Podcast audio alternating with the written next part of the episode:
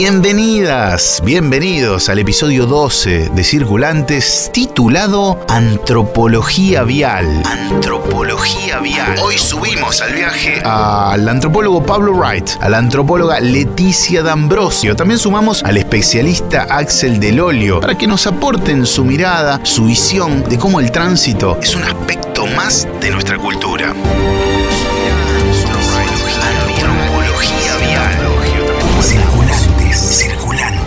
A través de esta serie de podcasts les invitamos a posar la mirada en el tránsito, en el uso que hacemos del espacio público y la movilidad. Circulantes, bienvenidos al viaje.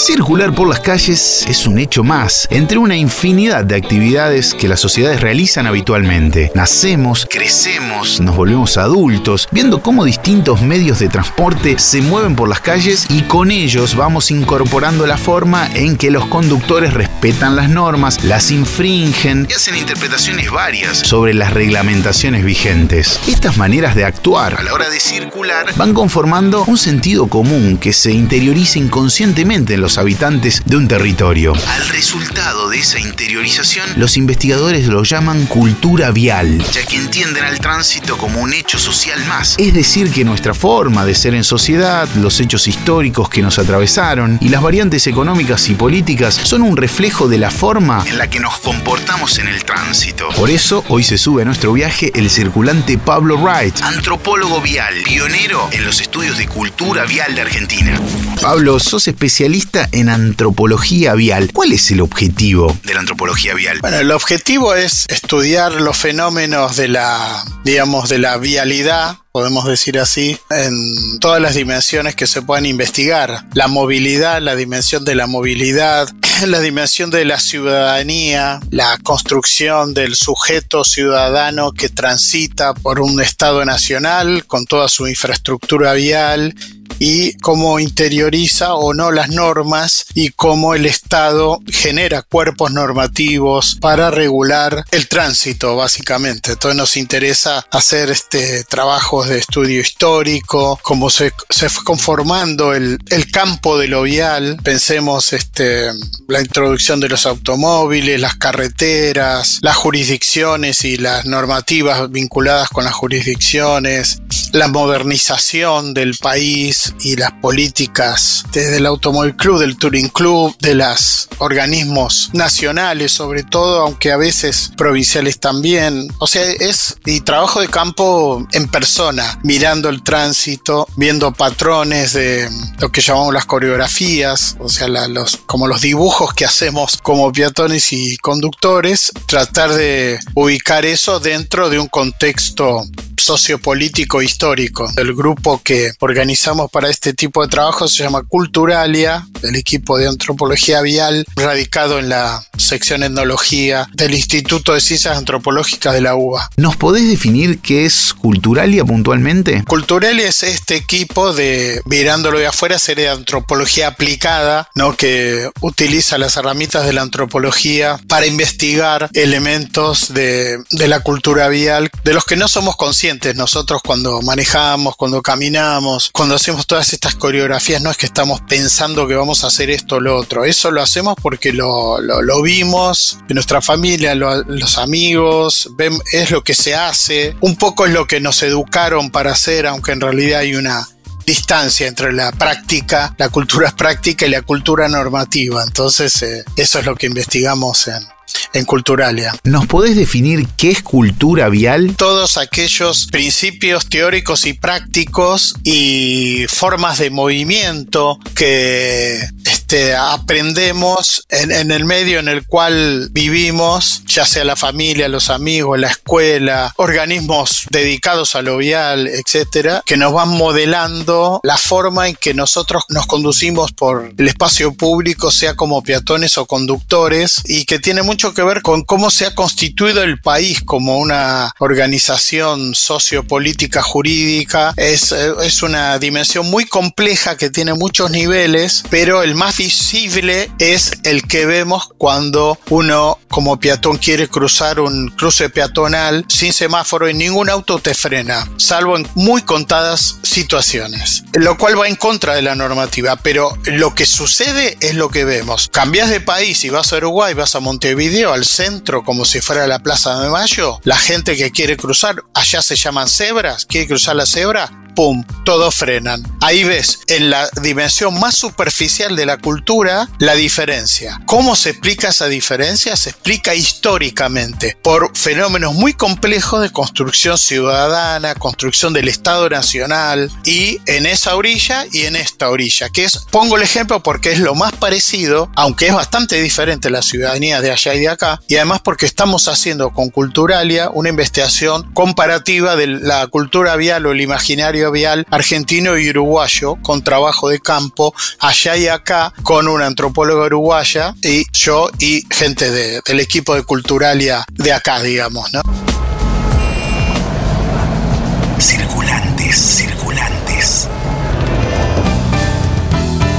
Con circulantes nos vamos a Uruguay, sí, nos encanta, nuestro país vecino, en donde nos espera la antropóloga Leticia D'Ambrosio. Ella es también quien está coordinando junto con Pablo la investigación comparativa entre ambos países. Desde su terruño nos cuenta cuáles son las principales diferencias entre las culturas viales de ambos países y los factores que incidieron en las mismas. Leticia, contanos cómo ves la cultura vial en Uruguay en relación a la cultura vial en general. Lo que observamos es que hay determinados signos que en Uruguay funcionan como signos, o sea, la ciudadanía los entiende así, eh, mientras que en Argentina más que signos son símbolos, o sea, son, eh, no son tan claros en el mensaje, un poco, no tanto en el mensaje, sino en cómo son interpretados por la ciudadanía. Entonces la pregunta de fondo que, acompaña esta investigación es qué sucede cuando los eh, ciudadanos argentinos viajan a Uruguay, sobre todo en la época de verano, lo que vemos es que no registran ese cambio de, imaginario vial. Bueno, ahí se producen contactos entre imaginarios distintos que repercuten evidentemente en las coreografías viales que bueno, que pueden generar siniestros.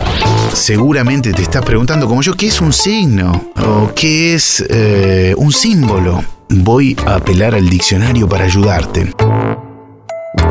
El signo es la representación gráfica o figura cuya interpretación es solo una y se da de una manera inmediata. Si te preguntaste por el símbolo, te cuento que es una imagen que representa una idea y esta misma se puede prestar a interpretaciones distintas. Cuando en una cultura un signo, en este caso los viales, adquieren diversas interpretaciones, se transforma en símbolo. Y esto es lo que nos recalca la investigadora en esta respuesta. Imaginemos que para hacer este estudio comparativo hay que darle voz a los circulantes. ¿Cómo llegaron a ellos? ¿Cómo los eligieron? Una investigación que está en curso y que consistió hasta ahora en entrevistas con actores sociales vinculados a, mm, ambos países. ¿no? Eso, eso fue un trabajo que realizó Pablo. Y después de recorridos y de observación participante, que es uno de los métodos que utilizamos en antropología, lograr captar esa perspectiva nativa, entender, digamos, las miradas, las percepciones, los sentidos de los propios actores. Entonces, bueno, consistió en recorridos, en nosotros, porque además corporalmente es algo, la, la cultura vial se, se impregna, ¿no? En nuestros cuerpos, nuestros gestos, son cuestiones que están internalizadas, digamos que vamos aprendiendo a lo largo de nuestra historia en colectivo, ¿no? A ver, Voy a buscar en el diccionario vial observación participante. Ahí va. Técnica perteneciente al campo de la antropología y difundida en otras disciplinas. Consiste en que el investigador presencia a los individuos que desea analizar en su hacer cotidiano. En este caso, a la hora de circular por la vía pública con la finalidad de obtener un conocimiento que trascienda el relato de los investigados, que como todo relato humano está condicionado.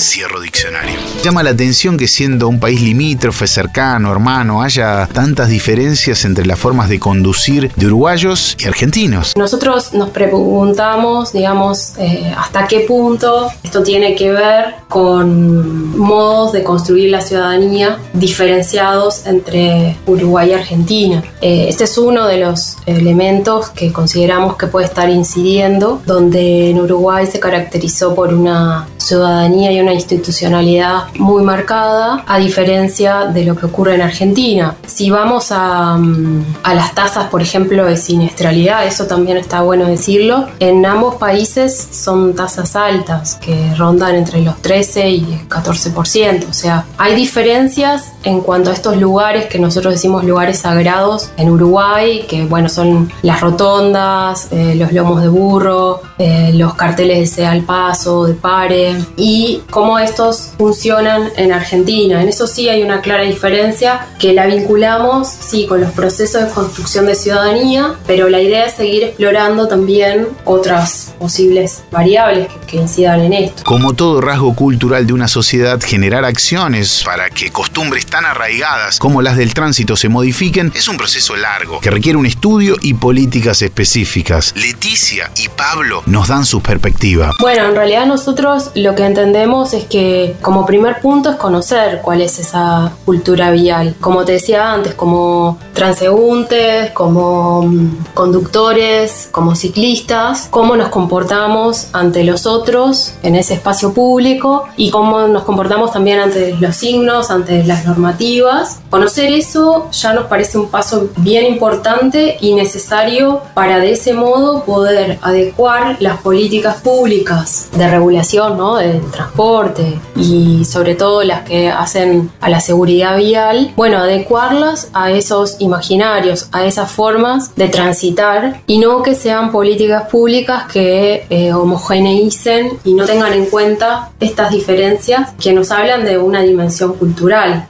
que incluso son heterogéneas dentro de, cada sociedad. No podemos hablar de que mm, son totalidades, ¿no? Cerradas, donde, bueno, en todo Uruguay la norma es esta y en toda Argentina el comportamiento es este otro. Entonces, también pensar políticas públicas adecuadas a esas heterogeneidades nos parece que son bien importantes. Acciones eh, educativas de las escuelas, de las universidades, de representaciones este, teatrales, hablando de la cultura práctica, de lo real y no de la normativa. Entonces, al, al ver que la gente, digamos, se hace evidente cuál es nuestra cultura, nuestra forma real de, de cultura vial, este, a ver, identificar qué podemos transformar, ¿no? Por ejemplo, ¿qué tiene la cabeza ese conductor de auto que no frena cuando el peatón eh, quiere cruzar en el cruce peatonal con su derecho? ¿Entendés? Hay un problema ahí de derecho está bastante cambiada la prioridad, por lo tanto hay una especie de dictadura del poderoso sobre el más débil en toda la cadena, ¿no? El camión sobre el automóvil, el automóvil sobre el peatón, como una cadena trófica, una especie de ecología que mm, genera problemas. Circulantes, circulantes. Axel Del Olio es licenciado en Prevención Vial y Transporte. Preside ADICIV, una organización sin fines de lucro orientada a fomentar la seguridad infantil dentro de los vehículos. Su trayectoria en temas relacionados con el tránsito llevó a que desarrolle una mirada aguda sobre las culturas viales. Por eso lo subimos a nuestro viaje. El conductor argentino me parece que, que se comporta en la vida de la misma manera que se comporta arriba de un auto. Digo, nos comportamos de igual manera en la cancha, ahora estamos en plena pandemia, pero no, vos que empezamos a abrir un poquitito las puertas y, y ya lo- los problemas en la calle los empezamos a ver de vuelta. Cuando estamos en la cancha insultamos al referí porque nos cobró algo que no nos gustó. Cuando vamos a, cualquier espacio y hacen algo que no nos gusta, enseguida nos ponemos a gritar y, y somos así, nos tornamos como violentos muchas veces. Claro, cuando vos manejas una máquina de mil kilos y te tornás violento, eh, es un gran problema. El auto es claramente un símbolo machista y en nuestras sociedades machistas nos manejamos de esa manera. De hecho, antes de toda esta cuestión del empoderamiento de la mujer, bienvenido sea, el hombre siempre decía, bueno, sí, la mujer choca y, y- y rompe, rompe farolitos y se la pasa rompiendo farolitos, pero nunca hacía el varón una autocrítica de decir, loco, cada vez que vos chocás tenés destrucción total. Eh, ¿Cómo conducimos y cómo nos comportamos en la vida? Como especialista en la materia tuviste la oportunidad de conocer seguramente otras culturas viales. ¿Qué modelo te parece que podría ser replicable a nuestro país? Tuve la suerte de conocer un montón de países, desde los más nórdicos, pero me quedo acá con los vecinos. Digo, ¿qué países? Vos vas a Uruguay y cuando vos cruzás la calle en Uruguay, el conductor uruguayo, eh, si ve que vos venís caminando, te deja pasar. Te vas un ratito a Chile y cuando vos vas a cruzar un semáforo en rojo, ves a una persona que vive en Chile que va a pasar con una señal de pare, la ves que se detiene. Me parece que hay que empezar a, formarnos en valores y me escorro hasta de lo vial. Tenemos que empezar a tener una mejor, por eso yo te hablaba antes de, las generaciones que vengan, ¿no? Hay que reformular los valores, tenemos que empezar a, tener un poco más de empatía, a ver que el otro es, importante, es esto, es el, el, cambio, saber que somos iguales, que mis derechos terminan donde empiezan los derechos del otro, el invadir, el que si hay una norma, una regla, no, no vulnerarla, porque total son las 11 de la noche y no me mira nadie. ¿Qué impacto tiene aplicar un paradigma de movilidad sustentable a las prácticas viales? Bueno, yo creo que es la gran oportunidad. Hoy en día lo estamos viendo con, con esto de, de, movernos diferente, ¿no? Eh, entra a jugar el monopatín, la bicicleta creo que ya ganó un espacio. Si arrancamos con esta forma de querer cambiar el paradigma desde arriba, y bueno, la verdad que yo voy a usar bicicleta, me parece que es la gran oportunidad que hay de, de barajar y dar de vuelta. ¿Quiénes usan las bicicletas? Sí, mayormente los chicos, universitarios. Ahora se están mudando a todos los que tienen más de, de 20 y pico o de 30 y pico, porque se dieron cuenta que, que, es la forma de moverse. Moverse en auto en las ciudades grandes es muy estresante. Por eso te digo, es una oportunidad. El monopatín eléctrico, la micromovilidad. Después tendremos que ver, o ahora tendremos que ver, de qué manera bajamos contenido de seguridad vial a esa población y al resto. Según los datos aportados por CESBI, que es el Centro de Experimentación y Seguridad Vial, el 90% de los choques se debe al factor humano y el restante 10% se divide en fallas de los vehículos por un lado y al estado de los caminos y el clima por el otro. Dentro del factor humano se destacan invasión de carril, distracciones como la del celular, por ejemplo, y velocidad, entre otros. Esto demuestra cómo nuestra forma de ser en el tránsito repercute en los índices de siniestralidad y deja en evidencia la importancia de generar cambios en nuestra cultura vial con el fin de lograr una circulación más segura, respetuosa y humana entre los circulantes. Circulantes, circulantes. Conversaciones sobre cómo andamos. Gracias por acompañarnos hasta acá. Quiero contarte que tenemos un gran equipo en Circulantes. Florencia Ferramondo es nuestra productora general. Lucas Alonso y Tatán Garabelli hacen la redacción, guiones y las redes sociales de Circulantes. Los videos que ves en nuestra web están producidos por P-Cine, con Federico Actis a la cabeza y el trabajo fotográfico de Maximiliano Conforti. Nuestros podcasts están asesorados pedagógicamente por Laura Lobo y editados por el gran Leandro Mancini. Tagma hace nuestra imagen. Mi nombre es Fede Frichi. Muchas gracias por habernos acompañado hasta acá.